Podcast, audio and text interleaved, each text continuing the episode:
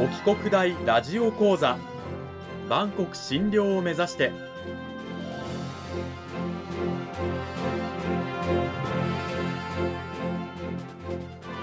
番組タイトルにある万国診療とは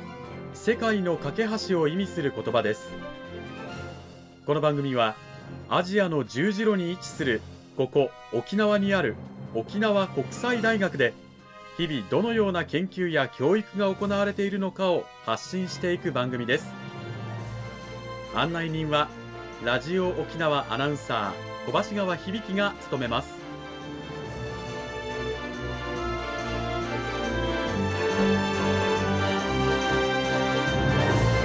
この番組は沖縄国際大学の提供でお送りします。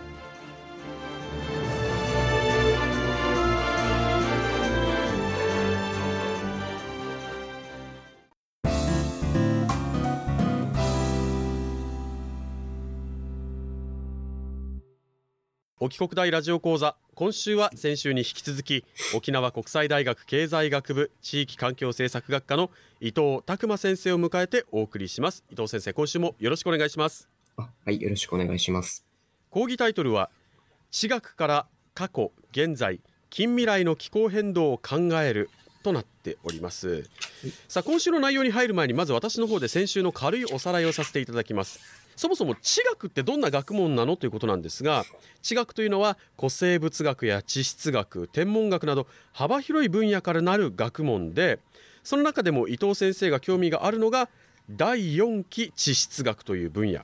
第4期って何なのということなんですが、まあ、要するに、えー、地質のですね年代時代の一つで258万年前から現在までの、まあ、最新の時代のこと。これが第4期。で先生はそこをメインに研究をしていらっしゃると。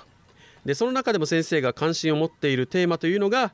第4期という時代の地表環境や気候変動を調べてその知見から環境保全であったり防災などについて考えること。そこを先生はですね関心を持って研究をしていらっしゃる。さあじゃあそんな何万年単位の昔の時代をどうやって調べるの？ということなんですが、まあ、2つの手法があって1つはま緯度の高いところ、まあ、北極とかねグリーンランドといったところの氷を採取してこの例えば数万年100万年前の氷の中に含まれている気泡から当時の大気の状態を調べる方法そしてもう一つが堆積物に刻まれた記録を解読する方法ということなんですよね。じゃああのどうやって情報を抜き取るのかということなんですけれども海の堆積物で言えば例えば何万年前に生きていた、まあ、微生物なんかが自分の身を守るために作っていた殻まあ、いわゆるカルシウムの塊ですよね。こういったカルシウムに含まれている酸素同位体その比率を調べることによって当時の海の状況、まあ、温度であったりとかそういったものを調べることができる。そしてそういったことを世界中の地質関係をね調べていらっしゃる方々が日々情報を得て更新しているというお話を先週伊藤先生にしていただきました。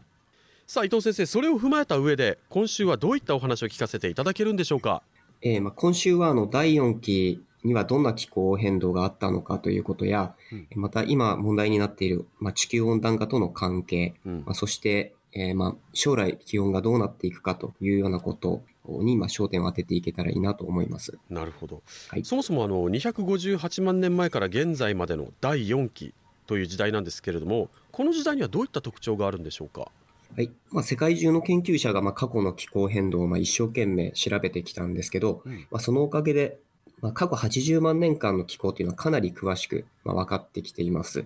で、まあ、そのデータを見ると、まあ、過去の気温は、まあ、一定ではなくて、あの、寒い時期と暖かい時期を、まあ、繰り返すということが分かってきました。ほど今の地球は寒い時期なんでしょうか？暖かい時期なんでしょうか？今の地球はまあ暖かい時期ですね、まあ、それ寒氷期と言いますけど、はい、にまあ相当するというふうに言われています。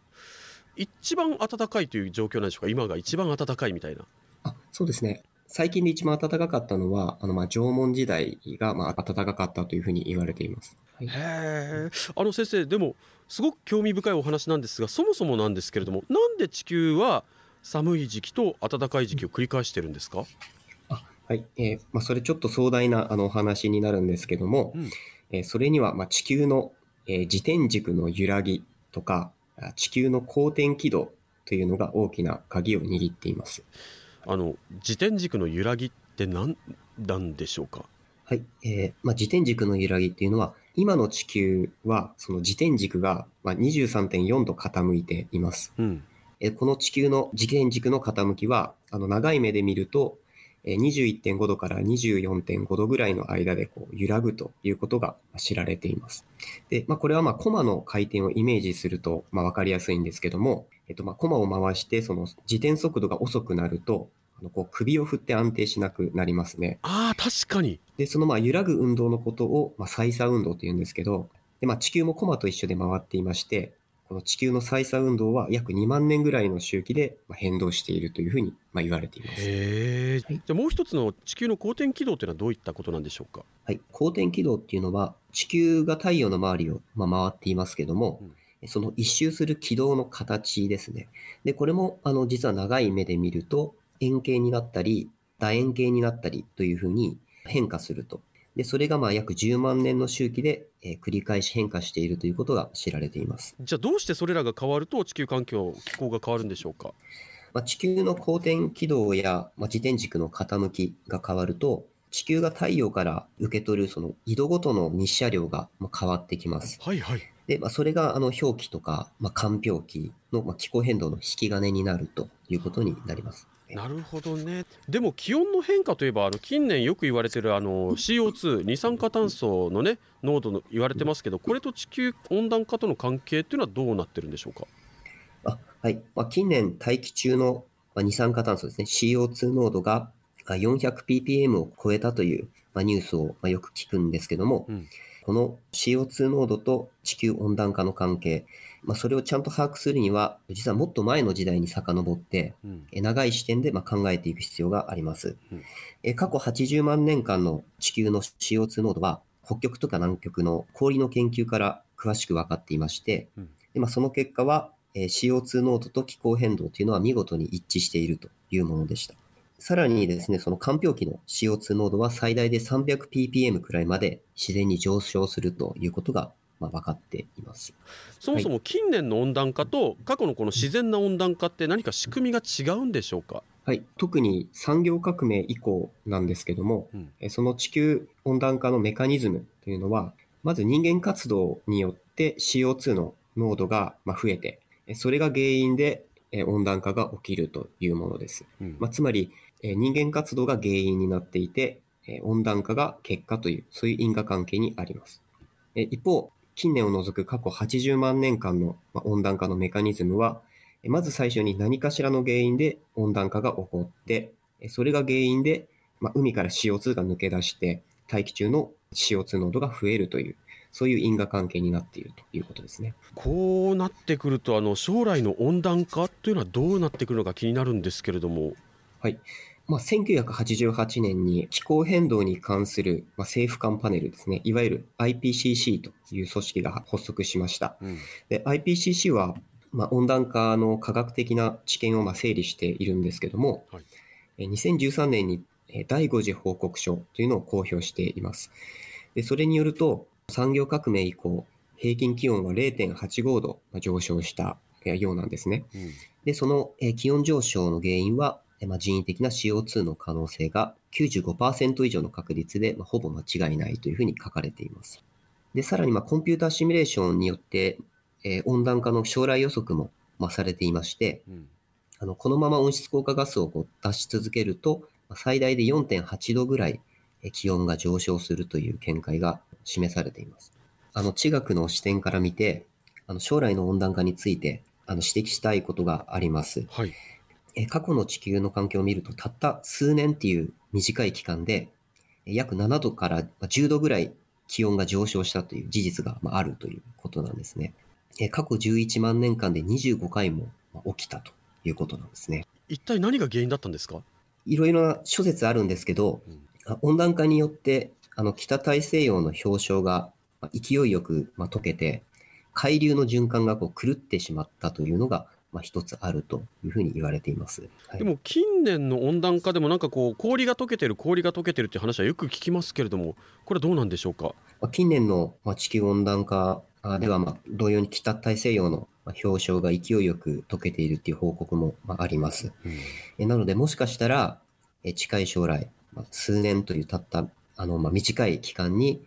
えーまあ7度ぐらい、えーだから、例えると東京が、まあ、沖縄になるぐらいの大きな気候変動が、まあ起こる可能性があるとも言えます。はいはあ、まあ、そういったじゃあことも踏まえて各国はまあ環境政策みたいなことを考えていく必要があるわけですよね。はい。最後に先生はあのこれまでのお話の中で踏まえてどういったことをラジオを聞いているリスナーに訴えていきたいでしょうか？はい。えーまあ、地球誕生してから、まあ、今まで46億年なんですが、えーその歴史を1年にこう集約すると、えー私たちが環境問題を引き起こしたのは、えー大晦日の年をまたぐたった数秒前という計算になります。うんえーつまり長い地球の歴史を、えーまあ、新米の人類がまあ破壊しようとしているということですね。で、まあ、地学は、あの、昔のことだけを調べる、ロマンだけの役立たない学問って思われがちなんですけども、しかし地球の過去を詳しく、まあ、調べていくことで、えー地球本来の姿を見直して、えーまた近未来の環境変動を科学的に考えることができるということですね。うんまあ、そういった取り組みが、まあ、より良い環境政策の提言であったり、まあ、社会の在り方を考える上で、まあ、重要ではないかというふうに思います。2週にわたって沖縄国際大学経済学部地域環境政策学科の伊藤拓馬先生にお話を伺いました伊藤先生どうもありがとうございましたはい、ありがとうございました。さて伊藤先生は、まあ、今コロナ禍でねなかなか学生を連れてどっかに行ったりとかっていうことも難しいと思うんですけれどもこのコロナ禍が収束した後にこう学生をこういうことに連れ出したいとかこういうことをやりたいって考えていることってありますか？そうですね。やっぱり私はまあ地学が専門ということで、まあ、地学のまあ面白さですね、をまあ学生に伝えていきたいなというふうに思います。でまあ、例えば、まあ、沖縄ですと、まあ北部と、まあ、中部南部というふうに、まあ、地質が大きく変わるという特徴があるんですね。で、まあ、そういったことを、まあ、例えば地学教育のようなことにこう反映させていきたいなという希望はありますね。はいえー実際のね地質学的ないろんな知見が得られる現場に学生を連れて行って、えー学びを深めていきたいということでねそうですね。そんな日はいが来るのを私もはい、えー心待ちにしております伊藤先生2週にわたってどうもありがとうございましたはい、ありがとうございました。